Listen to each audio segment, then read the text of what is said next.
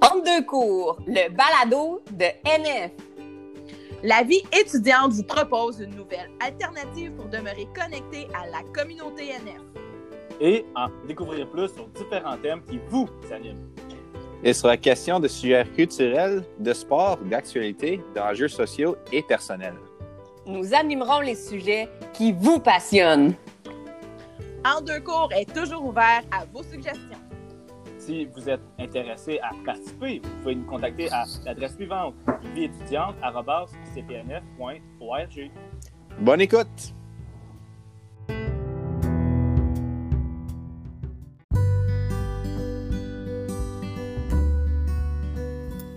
Bonjour tout le monde, ici Madame Renaud.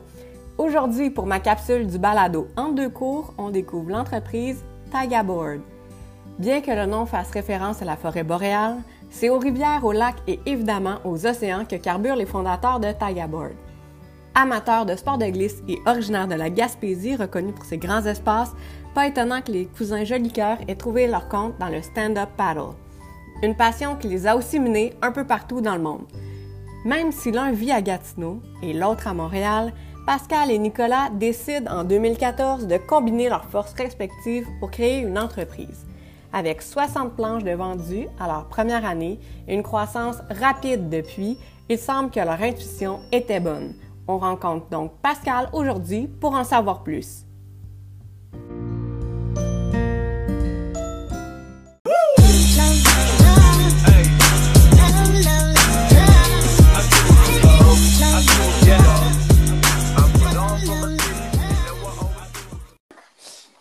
Bonjour Pascal, ça va bien?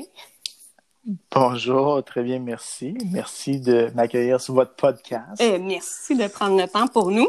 Euh, on va commencer avec des petites questions euh, sur l'entrepreneuriat pour terminer avec un peu plus sur votre compagnie, Tagaboard, à toi et à ton cousin. Parfait. Donc, une première question quand même assez facile. Plus jeune, est-ce que tu te voyais devenir entrepreneur? Puis sinon, qu'est-ce que tu voulais faire comme métier quand tu étais au secondaire? Euh, je pense que être entrepreneur, ça commence très jeune, puis on s'en rend pas compte. Euh, parce que, exemple, euh, moi, je me souviens de mes, premières activités avec mon frère. euh, J'étais tout jeune, j'avais peut-être 7 ans, 8 ans. Euh, mon but, c'était d'offrir des services à mes voisins pour déneiger leur balcon, puis déneiger leur, euh, leurs escaliers. Puis je chargeais, puis on avait fait des petites cartes, euh, des, petites cartes d'affaires pour, euh, pour vendre nos services. Puis ça, je me, plus tard, je me suis rendu compte que Colin, j'avais le goût d'être entre- entrepreneur, puis c'était ça, je pense, euh, c'était ça mon, mon destin d'être entrepreneur. Puis je l'avais, cette, cette, ce, besoin-là depuis longtemps. Fait que, est-ce que, est-ce que je savais que j'étais pour faire ça plus tard au secondaire? À vrai dire, j'ai fait tous les tests là, euh, que dans les cours, ils, nous font faire pour savoir euh, c'est quoi notre, euh, notre job, euh, notre job régulière ou celle qu'on devrait faire selon nos, traits de personnalité. Puis moi, ça donnait jamais quelque chose d'intéressant. Même il y en a un, un, à un moment donné que ça m'a donné un éleveur de poulets. Donc, je me suis dit, bon, je vais peut-être pas m'enligner là-dedans. Euh, mais en tout cas, j'ai continué dans ce que j'aimais, qui était le service à la clientèle, euh, la restauration, l'hôtellerie. Puis euh, tout ça, ça l'a débouché un moment donné à me dire que euh, j'étais pas capable d'avoir des patrons. Donc, euh, je voulais être mon propre patron tout le temps. Puis à chaque fois que j'entrais dans une entreprise, mon but c'était de devenir tout le temps à la tête de cette entreprise-là. Donc, je pense que c'est un peu ça qui m'a poussé vers l'entrepreneuriat, qui m'a poussé à partir mes propres compagnies, dont la compagnie euh, Tiger Board. Puis, en fait, tu as fait tes études, tu es allé au cégep puis à l'université. Euh, tu as fait tes études en quoi? Puis est-ce que ces études-là, aujourd'hui, ça te sert dans ton travail? Euh, j'ai fait des études euh, au, à la cité collégiale en, en hôtellerie et restauration, qui m'a aidé dans le volet hôtellerie. Euh, quand j'ai parti mon, euh, dans le fond, ma carrière, j'étais plutôt serveur, après ça, euh, maître d'hôtel, après ça, je travaillais pour le Nordique ici à Old Chelsea.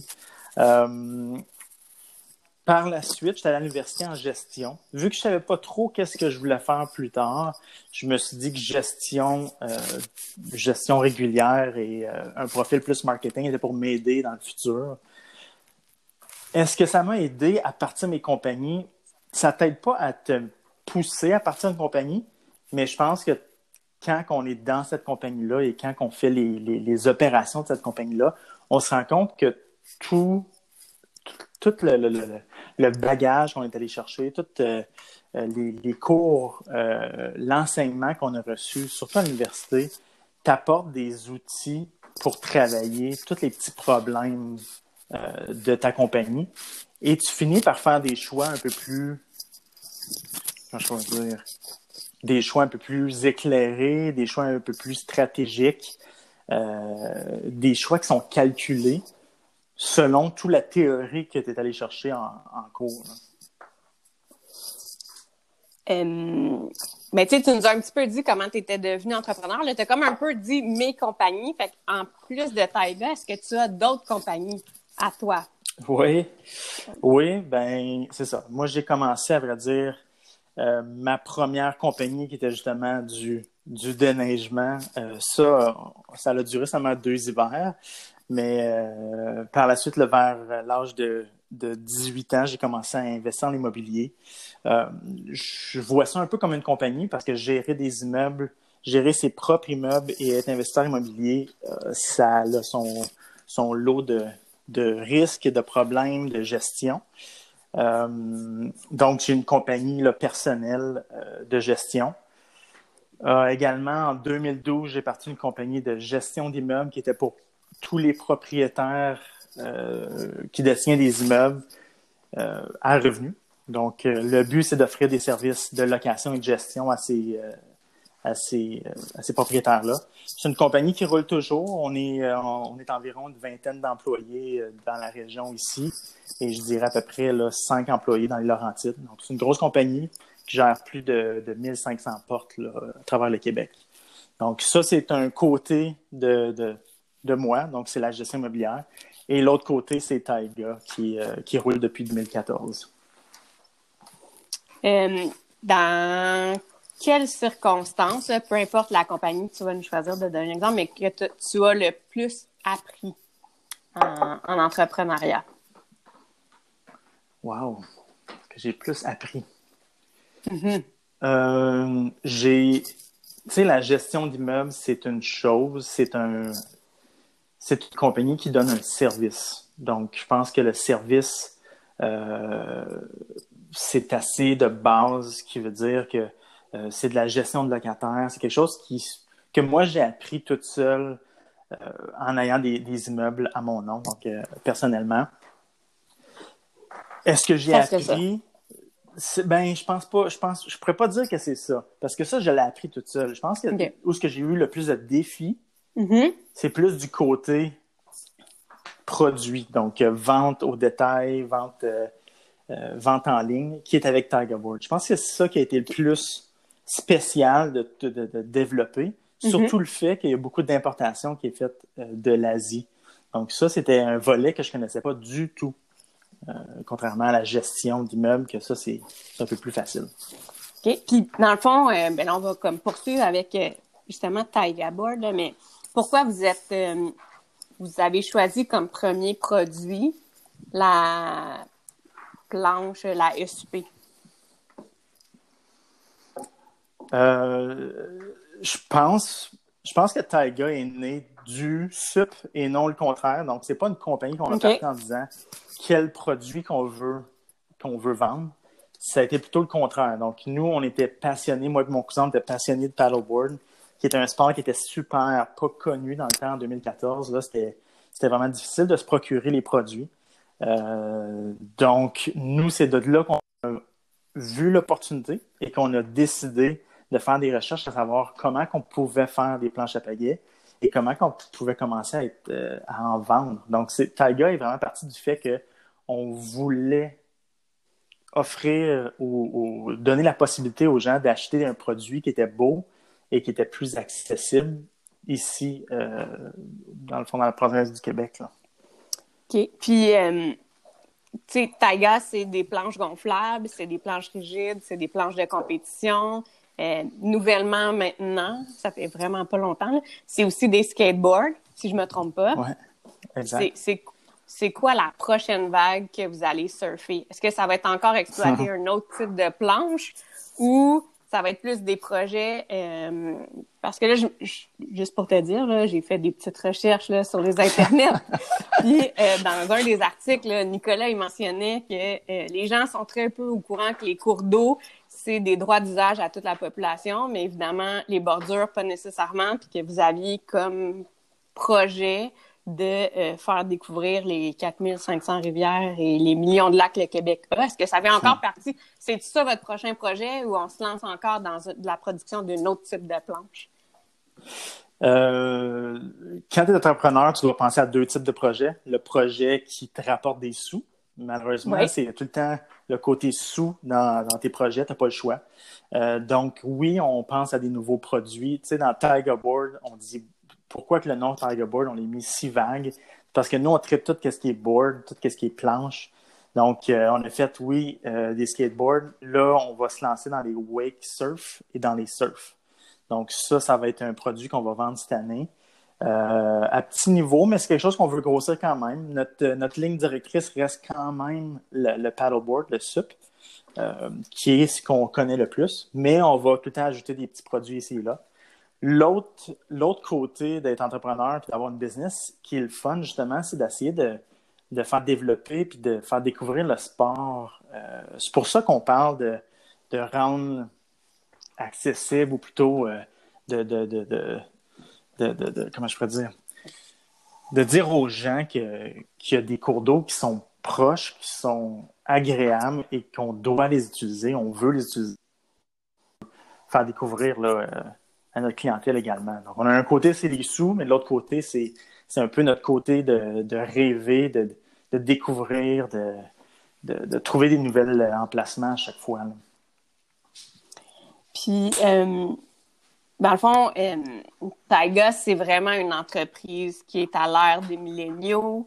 Euh, votre compagnie, elle est exclusivement, et peut-être que je me trompe, là, vous avez peut-être des points de vente maintenant, mais euh, c'était exclusivement des une boutique en ligne. Euh, mm-hmm. Comment vous gardez le lien avec vos, vos acheteurs? C'est quoi la stratégie marketing comme pour venir capter euh, l'attention des gens? Parce que je, ben, tu l'as dit tantôt, là, dans le milieu de la planche, il y en a plusieurs. Pourquoi on achèterait mm-hmm. le produit Taiga plus qu'un autre? Vous faites, vous faites comment pour ce lien-là? Parce que, tu sais, je, sais, tu as fait du service à la clientèle. Euh, le, lien avec la personne, des fois, ça peut être facilitant pour faire une vente. Mhm. Là, vous n'avez pas ce lien-là.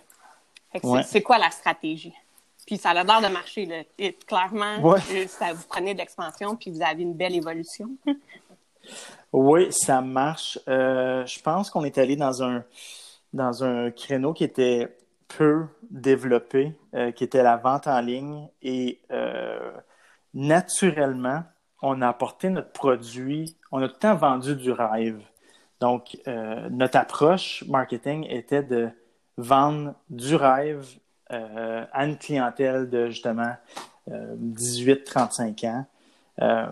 donc, vendre un beau produit, mais tout le temps le mettre en valeur. Donc, tout ce qui est visuel est hyper vérifié chez Taiga.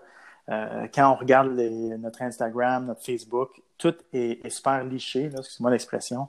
Euh, on veut s'assurer que les photos sont belles, la planche est belle, euh, parce que ça, ça fait vendre. Donc, notre approche marketing, c'était simplement d'avoir un produit de, super attrayant dans un beau contexte pour vendre de l'autre côté. Ça, ça nous a aidé beaucoup. L'autre chose qui, nous a vraiment aidé euh, auprès des jeunes, c'est qu'on a des ambassadeurs, donc des ambassadeurs de marque euh, qui utilisent nos produits, qui mettent nos produits en valeur, euh, donc qui sont tout le temps sur les cours d'eau, qui sont sur le bord de la plage, qui vont dans plein de pays, qui tripent, qui sont mordus de ce sport-là. Puis ces ambassadeurs-là, ils mettent beaucoup de photos sur les réseaux sociaux, ils font des compétitions, ils font des blogs, ils font, euh, euh, ils font du yoga, de l'entraînement sur ces planches-là. Donc, nos clients se reflètent un peu en, nos ambassadeurs. C'est ça qui nous a vraiment euh, démarqué des autres, la compétition des autres planches. je pense que quand on, vient à un, point qu'on doit acheter un produit, on regarde pas juste le produit puis qu'est-ce qui fait le produit ou comment il a été construit ou, sa beauté, mais on regarde s'il y a, une histoire derrière ça, s'il y a un, euh, si, c'est bien, euh, comment je peux dire, euh, si, la compagnie a un, bagage, un historique, une philosophie et tout ça. je pense que c'est ça qui est, le fun, puis qu'est-ce qui est important quand, quand on part en entreprise, c'est de créer ce volet-là également c'est le fun de vendre puis faire de l'argent, mais de l'autre côté, il faut avoir une identité forte. Puis nous, c'est ça l'important, c'est d'avoir une image de marque qui est forte. C'est sûr, comme tu sais, pour, pour avoir euh, regardé les réseaux sociaux, c'est beaucoup le lifestyle qui vient avec le produit qui charme un peu, là, le, qui donne envie là, de, d'avoir une planche pour pouvoir toi aussi voir ces beaux couchers de soleil-là ou euh, découvrir ces beaux pays, paysages-là. Mm-hmm. Euh, là, j'ai une question. C'est quoi, c'est qui la Tiger Tribe, puis comment on fait pour être là-dedans? Euh, c'est qui? C'est on a nos ambassadeurs sont sous trois volets, on va dire quatre volets. On a tout ce qui est le tribe rapproché, euh, donc, euh, les ambassadeurs, employés rapprochés, c'est tout ce qui, euh, qui travaille dans la compagnie, qui veut dire moi, mon cousin, service à clientèle qui est Coco, on a Marie-Pierre qui est au marketing, on a Lisanne qui est également au marketing. Donc, ça, c'est notre, notre garde rapprochée. Après ça, on a l'autre volet d'ambassadeurs, que c'est des ambassadeurs de athlètes. Donc, eux, c'est ceux qui coursent, donc ceux qui ont les habiletés de, faire du paddle surf, faire des habiletés de, course, euh, du yoga. Exemple, si vous êtes super bon en yoga, euh, puis vous en faites régulièrement sur des planches, c'est quelque chose qui peut nous attirer d'avoir un ambassadeur comme ça. On a un autre volet également d'ambassadeurs, que c'est ceux qui sont hyper euh, présents sur les réseaux sociaux. Donc, si on voit que quelqu'un est tout le temps sur l'eau, fait de beaux, de, belles qualités de produits, de photos, vidéos, ça, ça pourrait aussi nous attirer comme, euh, comme ambassadeur. Euh, puis on a le dernier qui est plus tout ce qui est photo, vidéo, mais professionnel. Donc, on a également des ambassadeurs qui sont des professionnels euh, photographes, vidéographes, que eux, ils ont des produits Taiga et ils font du contenu toute l'année.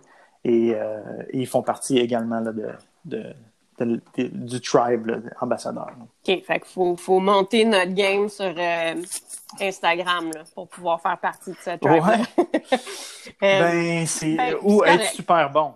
Ou être super bon, exemple, là, être, un, athlète ou euh, quelqu'un qui fait du yoga, qui est super habile sur les planches, euh, ça gagne des points aussi.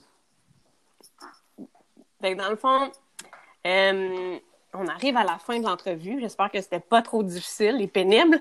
Ben non, ben Qu'est-ce que tu dirais au jeune Pascal ados ou à nos auditeurs, à nous de Nouvelles Frontières qui sont des adolescents, c'est quoi le, je sais pas, le conseil, le message, le, le, ce que tu veux leur laisser ou ce que tu aurais aimé te dire à cet âge-là, puis que maintenant que tu sais, tu, tu te dis, ça, ça m'aurait vraiment aidé, là? Euh, ouais, je pense que moi, je pense que j'ai fait les bonnes actions, donc sans être, prétentieux. Là, je pense que j'ai j'ai pas euh, j'ai pas fait de faux pas. Je pense que l'important, c'est de croire en soi, croire à son produit, euh, croire à sa compagnie qu'on veut partir et le faire stratégiquement.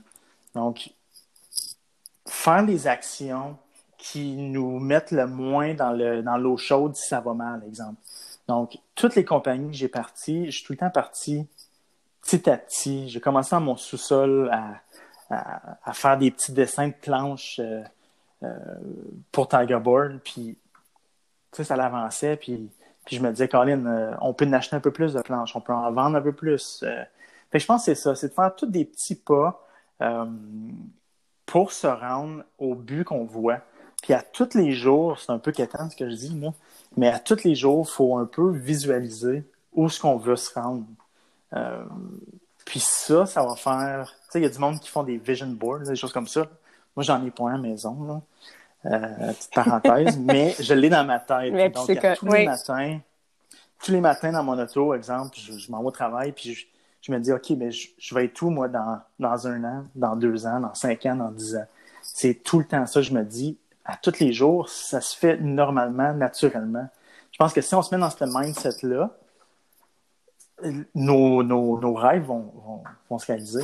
Euh, nos compagnies, nos, nos idées vont se concrétiser. Puis, pas avoir peur de l'inconnu. Tu sais, le fait de, comme Taiga, que je devais aller, exemple, en Chine avec mon petit pack-sac pour, pour voir des usines, ben, en 2020, c'est beaucoup plus facile de le faire qu'en 1970. Faites-le. Allez là-bas. Allez chercher l'information. Euh, il y en a. Puis je pense que c'est, je pense c'est ça. si vous n'arrêtez pas à ça, euh, vous allez vous rendre à, vos rêves. Merci beaucoup, Pascal. Non, mais c'est parfait. On aime ça. C'est vrai. Euh, on, le met dans la catégorie euh, on aime. ah oui, on aime like. C'est bon. Oui, like. Merci beaucoup. Ça fait plaisir.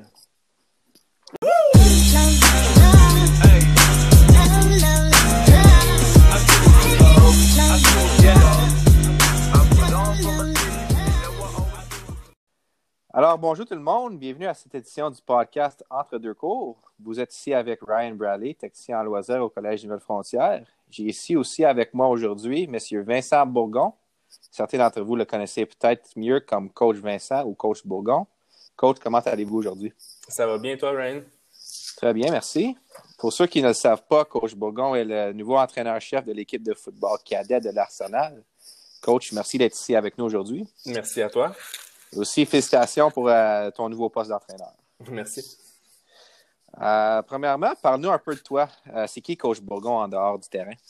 en dehors du terrain, moi, en fait, je me considère encore comme un étudiant, même si cette session-ci, je, je n'étudie pas spécifiquement. J'ai terminé mon baccalauréat en psychologie à l'UCO en décembre 2019, donc en fin de l'année passée.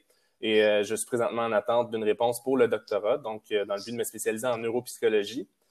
Euh, entre les deux, j'avais une session de libre, euh, donc euh, c'est la raison pourquoi que présentement je suis un enseignement, un enseignant remplaçant en éducation physique et en leadership ici à Nouvelle-Frontière pendant mon temps libre. J'imagine que ton éducation te donne aussi des outils qui, qui se traduisent très bien dans le coaching. Oui, exactement. Donc, ça, mon bac en psychologie spécifiquement, c'est très utile, surtout pour tout ce qui est un développement et ainsi de suite avec les jeunes. C'est des priorités dans, dans mon coaching. Excellent.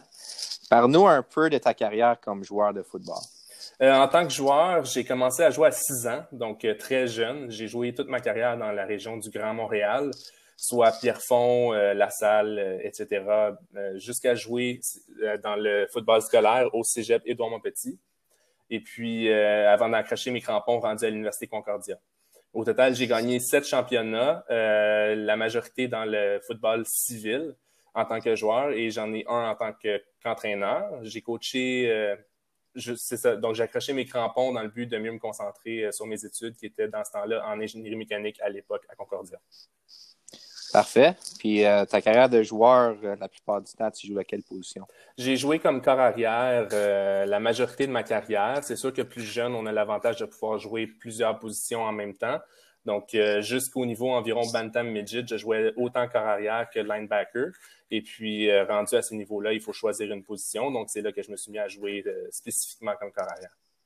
Excellent. Puis comme corps arrière, j'imagine c'est une position qui se traduit très bien dans le coaching aussi. Oui, exactement. Donc, euh, étant corps arrière, la majorité du temps, le corps arrière, c'est aussi le capitaine de l'offensive. Donc, j'ai déjà eu beaucoup d'expérience en tant que leader d'une équipe. Et puis, c'est vraiment un lien entre le, reste de l'équipe et les entraîneurs. Donc, c'est déjà un petit, un petit pas vers l'entraînement. Pendant ta carrière, y a-t-il un entraîneur en particulier qui t'a influencé pendant ta carrière? Oui, définitivement. Euh, c'est comme je viens de dire, je jouais au football civil dans ma jeunesse. il n'y en a pas vraiment autant en Outaouais, mais à Montréal, c'est vraiment fort, le football civil. la grosse différence entre le football civil et scolaire, c'est que le football scolaire, c'est beaucoup plus stratégique, alors que le football civil, c'est plus basé sur le talent brut.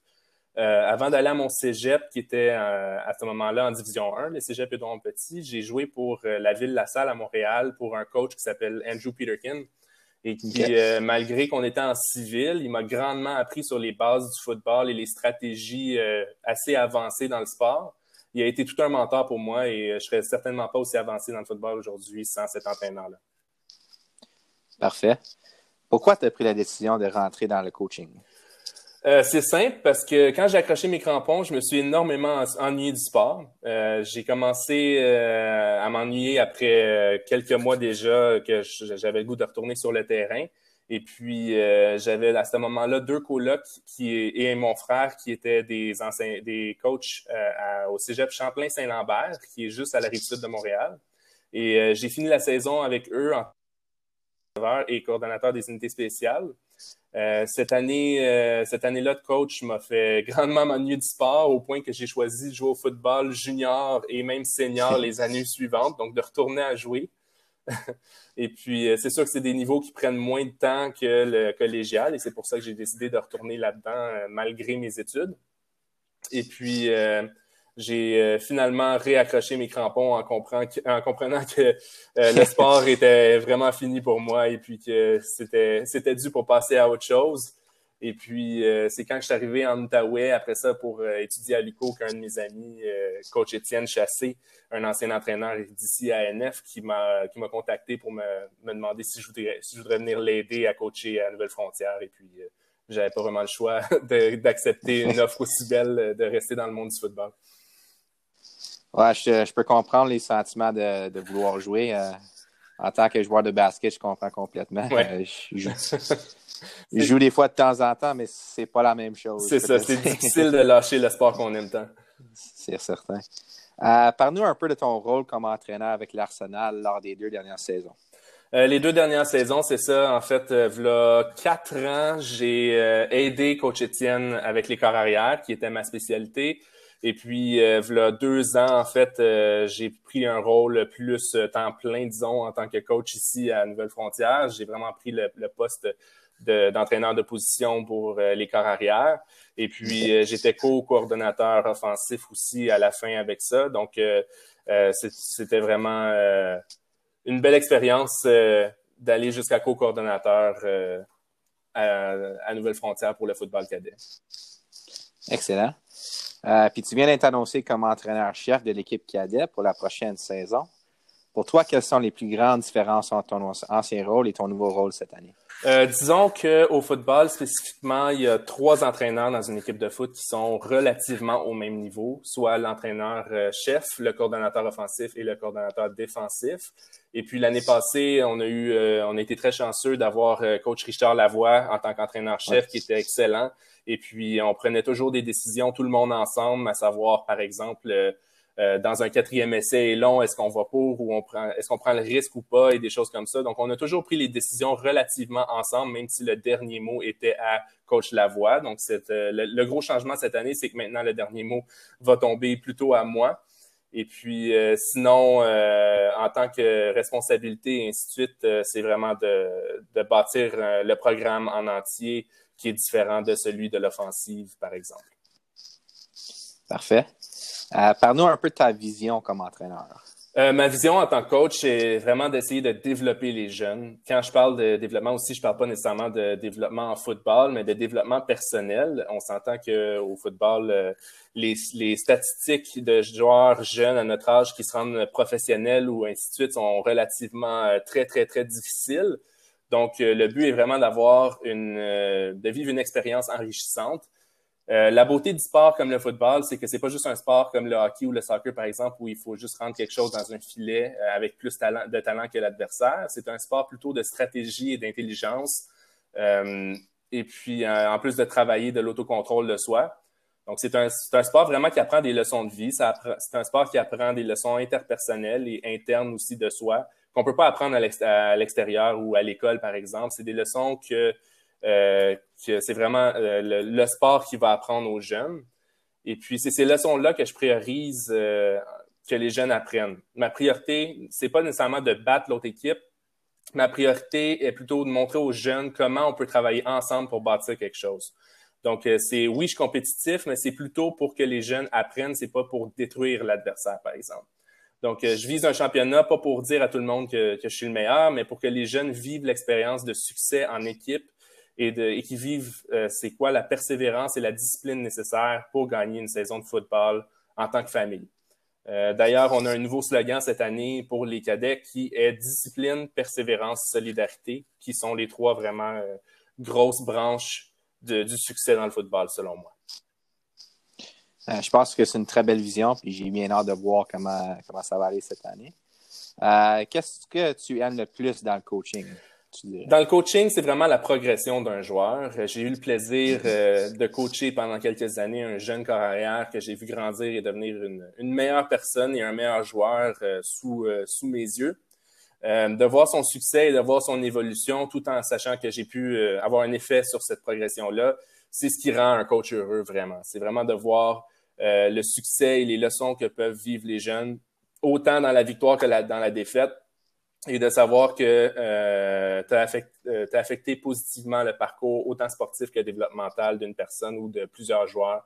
C'est ce qu'on ce que je pense que la majorité des coachs, c'est ce qu'on aime le plus. Parfait, parfait. Euh, alors, pour terminer, as-tu un message en particulier pour les joueurs de football ou même les jeunes en général? Oui, ben oui, bien sûr. Euh, c'est ça. En ce moment, on est dans une situation qui est relativement euh, hors du commun avec la situation du COVID et ainsi de suite. Euh, donc, euh, c'est ça mon message vraiment pour les joueurs de foot, c'est de pas rester enfermé à jouer à des jeux vidéo. Si on joue à des jeux vidéo pendant quelques mois et qu'on se retrouve à la prochaine saison, ça se peut qu'on ait un peu de retard euh, sur les autres équipes. Donc, euh, c'est ça, c'est un sport de stratégie. Donc, c'est pas le temps de, de rien faire. C'est plutôt maintenant qu'il faut avancer. et c'est ce qui va nous donner une avance sur les autres équipes cette saison. D'ailleurs, avec Madame Renault, en ce moment, on, on, on, on, est en communication à envoyer aux jeunes certaines directives pour le football, à ce que ça, en lien avec, par exemple, leur position, à prendre plus euh, des, euh, j'ai pas le mot en français, pardonnez-moi, mais des drills qu'ils peuvent faire à la maison et des choses comme ça qui pourraient les, les aider dans leur, euh, dans leur saison future. Ouais, c'est sûr que c'est une situation très particulière, mais il y a toujours des moyens à, à se préparer quand Exactement. même. Hein. Bon, ben merci beaucoup, coach, pour ton temps. Merci à toi. Euh, on a bien hâte de voir l'impact que tu vas avoir cette année sur, euh, sur la saison. Et pour tout le monde qui sont à l'écoute, je vous encourage à venir voir l'équipe jouer euh, cet automne. Restez avec nous. Dans quelques instants, nous allons passer à notre entrevue avec coach Francis Farran, l'entraîneur-chef de notre équipe de football juvénile.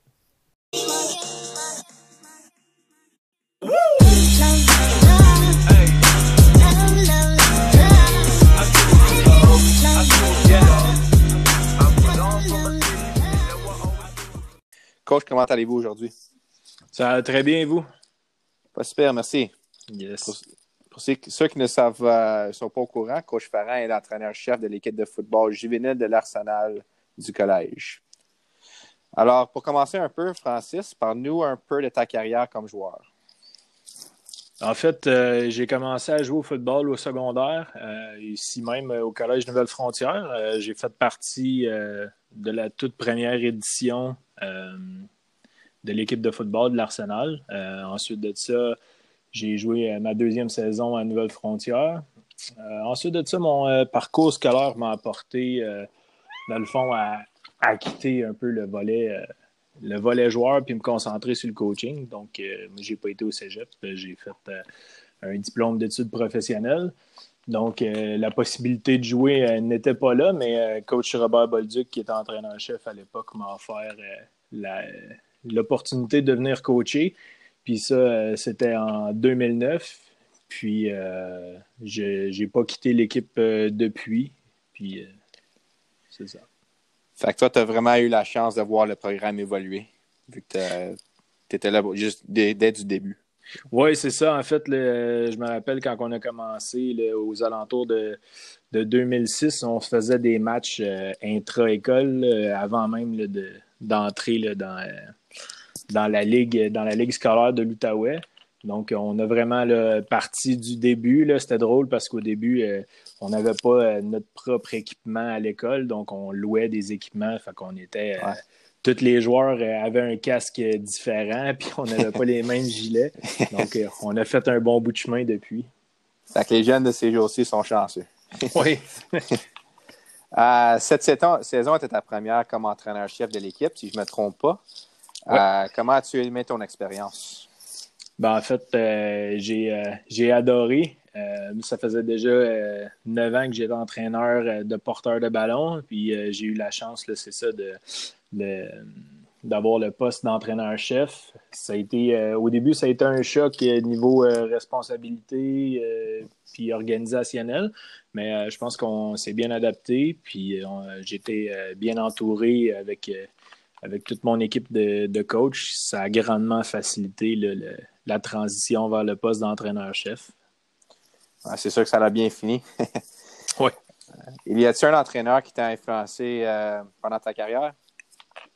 En fait, il y en a plusieurs. Moi, j'essaie de, de, prendre de prendre des, petites habitudes de chaque entraîneur que j'ai pu côtoyer. Euh, j'ai eu la chance de, de coacher avec euh, des gars comme euh, Robert Bolduc qui, lui, au niveau, c'est un encyclopédie. Cet homme-là, c'est une encyclopédie ambulante. Après ça, ben, j'ai eu la chance de travailler aussi avec Jérôme Tremblay, qui était, qui était vraiment un modèle important, un motivateur hors pair.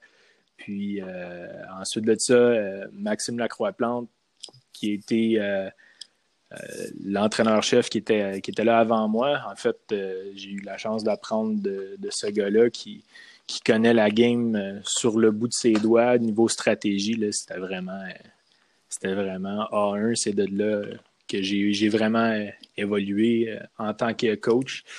En fait, c'est ça, avec pas mal euh, une petite partie de, chaque entraîneur que j'ai euh, côtoyé qui font euh, mon coaching aujourd'hui. Excellent. Pour toi, c'est quoi la plus grande différence que tu trouves entre jouer et coacher? c'est sûr que les deux sont extrêmement différents, mais sont aussi extrêmement proches. En fait, au niveau de la préparation, un joueur va se préparer un petit peu plus physiquement. Euh, mais comme coach, euh, c'est vraiment euh, c'est, beaucoup de temps de préparation, mais niveau stratégique, de l'étude de, de, de bande vidéo de, nos adversaires, de notre propre bande vidéo aussi, pour savoir quel correctif apporter pour la semaine de pratique suivante. Donc, c'est sûr que c'est, c'est, assez, c'est assez différent athlétiquement, mais le, le, le, quotidien, il se ressemble quand même assez. Euh, parlons un peu de la, saison qui vient de se passer. Euh, cette année, c'était la première dans la Ligue du Lac Saint-Louis. Parle-moi un peu de, l'expérience que l'équipe a eue dans, la Ligue. Euh, pour vrai, c'était une super belle expérience. la Ligue qu'on a évoluée, la Division 3 du, du Lac Saint-Louis, c'était vraiment une belle ligue avec beaucoup de diversité au niveau des équipes. Donc, ça a été le fun, ça a été challengeant aussi comme coach de, de s'adapter à plusieurs style de jeu différent. Euh, écoute, euh, il y a des coachs là-dedans qui avaient beaucoup d'expérience, euh, des anciens joueurs de la Ligue canadienne de football, des anciens, beaucoup d'anciens joueurs universitaires. donc, c'est des gars qui, connaissent la game sur le bout de leurs doigts. Donc, ça a été vraiment challengeant de, s'adapter à ça. Puis vraiment, on, on, a eu beaucoup de plaisir aussi de sortir de la région un peu une fois de temps en temps. C'est quand, même, quand même le fun. Ouais, ça, ça fait du bien pour l'équipe aussi de voyager ensemble, j'imagine. Oui, c'est ça. On a eu, euh, on a eu des, euh, des beaux voyages, des beaux trips euh, à Montréal. Fait que non, c'est du temps, du temps qui est vraiment précieux passé ensemble dans l'autobus. La saison s'est très bien commencée. Vous avez commencé avec quatre victoires consécutives. Les quatre prochains matchs, on peut dire que ça a un peu moins bien été. Fait que vous avez fini avec une fiche de 4 et 4. Euh, Parle-nous de la victoire contre le Collège Montréal en demi-finale. Oui, ben c'est ça. Tout d'abord, euh, on a commencé en force. Euh, quatre victoires d'affilée. Ensuite de ça, le quatrième match a été un match vraiment, vraiment physique. donc, on a eu une coupe de joueurs qui sont sortis à mocher, ce qui a affecté, mettons, notre timing au niveau offensif. ce qui, par la suite, a mené à qu'on a surtaxé notre défensive. oui, quatre défaites d'affilée, mais c'était pas. Je pense pas qu'il y, a aucun match là-dedans où on a vraiment été déclassé. On a toujours été à un ou deux jeux près d'avoir d'avoir une victoire. Ensuite de ça, ben, s'en aller contre le Collège de Montréal en demi-finale, qui était la seule équipe invaincue de la Ligue. Euh, c'était vraiment, euh, vraiment un match de fou. Euh, en plus de 10 ans de coaching, je dois dire que c'était le match qui le match le plus excitant qui m'a été donné de, de participer. Il faut dire que la semaine d'avant, on avait joué contre cette même équipe-là, qu'on avait subi une, une, défaite de 24 à 0.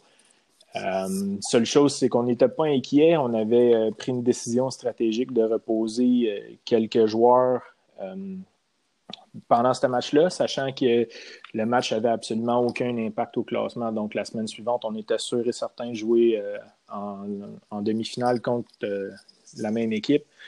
Donc, quand on est arrivé, tous nos blessés sont, revenus en pleine forme en même temps. Ça a été vraiment un, un addon exceptionnel. On, on, euh, on s'est présenté à Montréal euh, avec euh, absolument aucun complexe face à la meilleure équipe de la Ligue. Les joueurs, je, donne extrêmement, je donne beaucoup de crédit aux joueurs qui ne sont pas laissés intimider par la, fiche de 8 et 0 des Lions du Collège de Montréal. donc, le crédit il revient aux joueurs. ça a été vraiment un, euh, match de fou qui s'est terminé euh, en prolongation par un point. Donc, euh, on garde des beaux souvenirs de ce match-là. Parfait.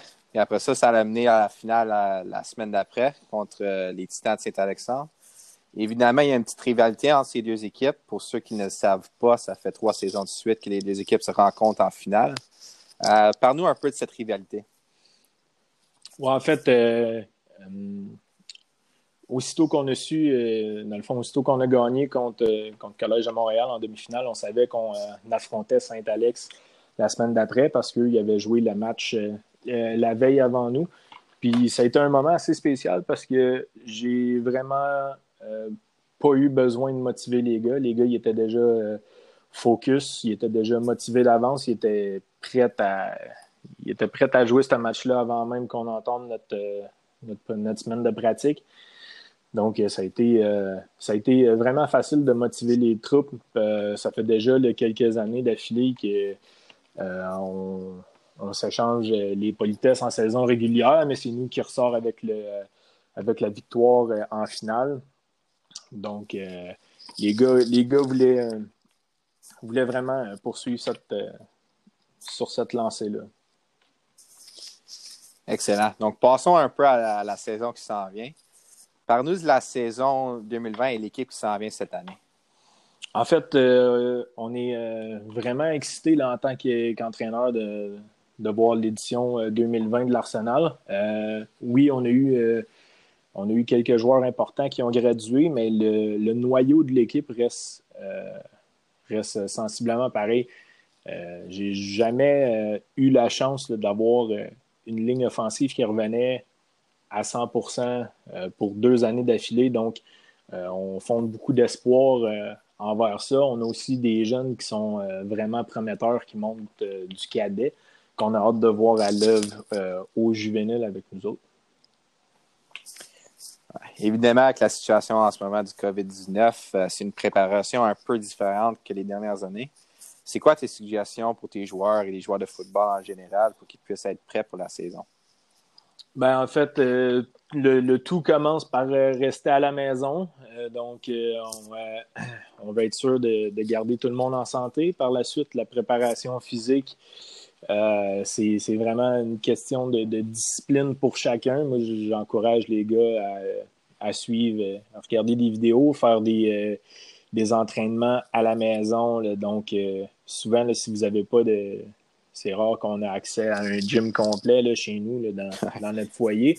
Mais il y a euh, coach Gabriel euh, Gontier du centre d'entraînement N9 qui fait des super bons vidéos, qui poste ça sur les réseaux sociaux à chaque jour. Donc, ça, c'est. Euh, c'est très bien. Sinon, ben, on peut se faire.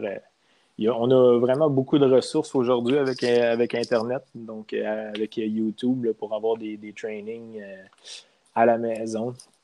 Donc, euh, nous autres, c'est sûr qu'en tant qu'entraîneur, on, aimerait avoir un, peu plus le contrôle sur euh, la condition physique de nos joueurs. C'est des, euh, des, choses qu'on ne peut pas contrôler, malheureusement. Donc, on, se fie vraiment sur, sur le hype des gars en, envers la prochaine saison pour se préparer chez eux. Excellent. Euh, pour terminer, je te donne le dernier mot. As-tu un message en particulier pour tes joueurs ou même les jeunes en général? Oui, en fait, un message pour euh, vraiment pour les jeunes en général, ça serait de. on le sait tous, on, se, le fait répéter depuis déjà quelques semaines, les bonnes, les bonnes habitudes d'hygiène, donc les lavages de mains, la distanciation sociale. Mais si j'avais euh, un petit conseil de plus, c'est soyez des leaders positifs dans votre entourage. Euh, on sait que c'est pas facile. Il y, a, sûrement euh, certains d'entre vous dont les parents ont peut-être perdu leur emploi. Donc, si euh, en, tant que, en tant que jeune, vous pouvez, si c'est juste pour aider avec les tâches ménagères à la maison, sinon, peut-être une petite blague de temps en temps pour remonter le moral, donc, l'ambiance est tendue. Si jamais vous, avez, vous connaissez quelqu'un qui a besoin de parler, écoutez-le. Si jamais vous avez besoin de parler, n'hésitez pas à, euh, contacter quelqu'un, euh, que ce soit n'importe qui euh, dans votre entourage, un ami, puis les joueurs, ceux qui me connaissent, même moi, vous pouvez entrer en contact avec moi. Ça va me faire plaisir de, de vous jaser. Ben, merci beaucoup, coach, pour ton temps aujourd'hui. Ben, merci à vous. Euh, on, a, on a bien hâte de voir une autre belle saison de football au collège. Euh, pour les membres qui sont à l'écoute, je vous encourage à venir voir l'équipe jouer euh, dès cet automne. J'espère que tout le monde va bien et à la prochaine.